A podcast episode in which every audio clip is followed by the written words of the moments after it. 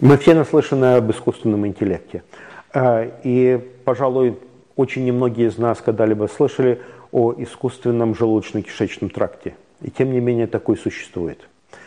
Более того, несколько фирм в мире производят такие искусственные желудочно-кишечные тракты, и компании, и научные центры, и институты бьются за то, чтобы приобрести такие желудочно-кишечные тракты, иметь их в своих лабораториях и проводить всевозможные эксперименты. Это не мистика, это не Франкенштейн, это реальность. А что же представляет из себя такой искусственный желудочно-кишечный тракт? По сути дела, это а, несколько ферментеров, несколько обычных банок, поставленных в ряд. Что же делает их уникальными? Уникальными эти банки делает то, что опять-таки к ним подсоединен искусственный интеллект. Точнее говоря, компьютерная программа, которая наблюдает за всеми процессами, происходящими в этих банках, в этих ферментерах. Э, симулируются различные отделы желудочно-кишечного тракта. Один ферментер посвящен желудку, второй ферментер посвящен тонкому кишечнику, и три ферментера посвящены трем отделам э, толстого кишечника. Э, все происходит как в настоящей жизни. Трехразовое питание, удаление продуктов жизнедеятельности, поддержание кислотности среды, и, кроме всего прочего, мы имеем возможность отбирать пробы без какой-либо вивисекции – то есть ни животные, ни волонтеры, никто не страдает при этом. Искусственный желудочно-кишечный тракт заселяется микроорганизмами, полученными от донора. Что же это за микроорганизмы? Это именно те бактерии, которые живут в толстом кишечнике. Это не просто свободные от каких-либо обязательств микроорганизмы.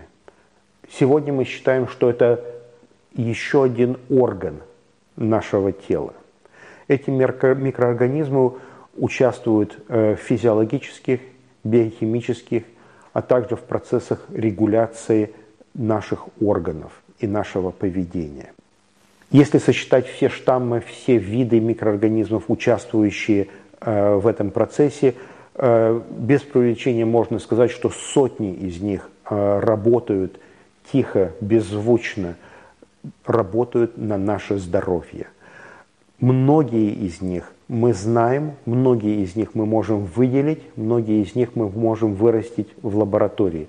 Но есть и те, которые мы все еще не в состоянии культивировать. Мы знаем об их существовании э, косвенно. Мы можем выделить ДНК, мы можем сказать, что да, есть еще такие бактерии, которые нам не подвластны, но они также работают в нашем желудочно-кишечном тракте.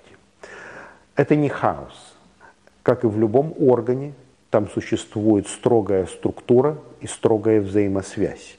Более того, по соотношению различных видов и родов микроорганизмов уже сегодня мы можем э, строить предположения, в некоторых случаях и заключения о состоянии здоровья человека, из которого эти микроорганизмы выделены.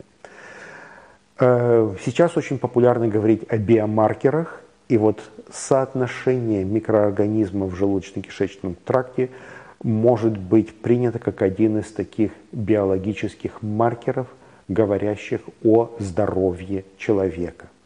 А в конечном итоге при использовании искусственного желудочного кишечного тракта и заселении его либо микроорганизмами, коктейлем вот этих вот микробов, полученных от донора, мы можем смотреть на влияние всевозможных факторов на здоровый микроорганизм, а также мы можем использовать микроорганизмы от больного донора и смотреть, как э, всевозможные химические препараты, э, лекарства или функциональные пищевые продукты стимулируют исправление вот этого самого микробного органа нашего тела.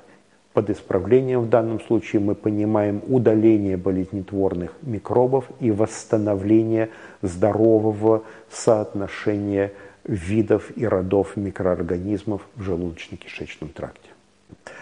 А какие возможности у нас есть при использовании этого прибора? Мы можем подселять микроорганизмы из здорового донора и исследовать работу э, широкого спектра соединений. Это могут быть новые э, антибиотические препараты, это может быть широкий спектр всевозможных лекарств, это могут быть э, различные пищевые продукты и пищевые добавки. Ведь мы до сих пор не знаем, как многие из этих соединений влияют на здоровье нашего желудочного э, органа, если хотите.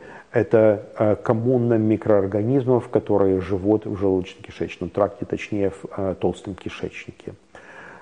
Мы можем взять эти бактерии из больного человека. Кто-нибудь, например, донор э, с диабетом или человек с склонностью к ожирению. И уже известно, что микроорганизмы населяющие желудочно-кишечный тракт такого человека, будут отличаться от организмов, микроорганизмов человека здорового.